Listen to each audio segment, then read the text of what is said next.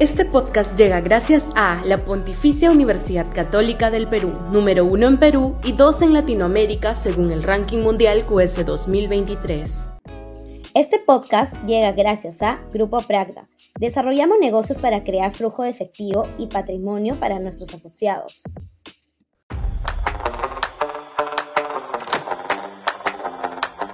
Suicidio de la derecha. La derecha está actuando muy irresponsablemente respecto de las perspectivas electorales venideras. Egos sobredimensionados, apetitos personalísimos y supina indolencia y miopía respecto de los ánimos populares la están llevando a cometer un suicidio masivo que solo va a beneficiar a las fuerzas radicales de izquierda que ya se preparan para tomar por asalto el poder, esta vez inclusive con mayoría parlamentaria.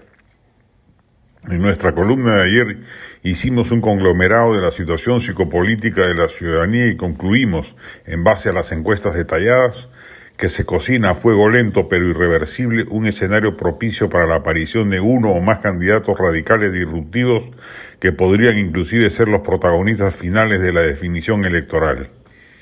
Esta semana, una encuestadora ha revelado a un auditorio cerrado que un porcentaje significativo de la población podría inclinarse por una candidatura como la de Aníbal Torres, a quien no teníamos en el radar, y que inclusive Pedro Castillo de postular al Congreso, cosa que sí podría hacer a pesar de su condición penitenciaria, entraría con porcentajes superiores al 20% de la votación, hasta podría ser el parlamentario más votado.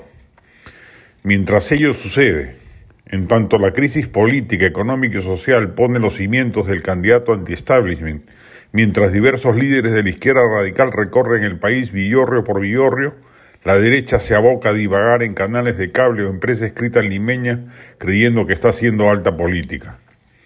Ya hemos visto de lo que es capaz la izquierda con el nefasto gobierno de Castillo, ya lo hemos apreciado a más largo plazo con el desmontaje paulatino del modelo económico construido en los 90, lo hemos sufrido con la politización banal de la justicia y su uso persecutoria. ¿Eso queremos para el futuro? Una racia de toda la derecha conservadora y liberal por parte de la izquierda, esta vez con las mañas aprendidas en su corto paso por el poder. Hay que recordar que un improvisado gobernante como Castillo logró controlar el Congreso y casi lo logra con las Fuerzas Armadas, se demoraron horas en tomar una decisión que debió ser instantánea respecto del golpe del 7 de diciembre, hay que recordarlo.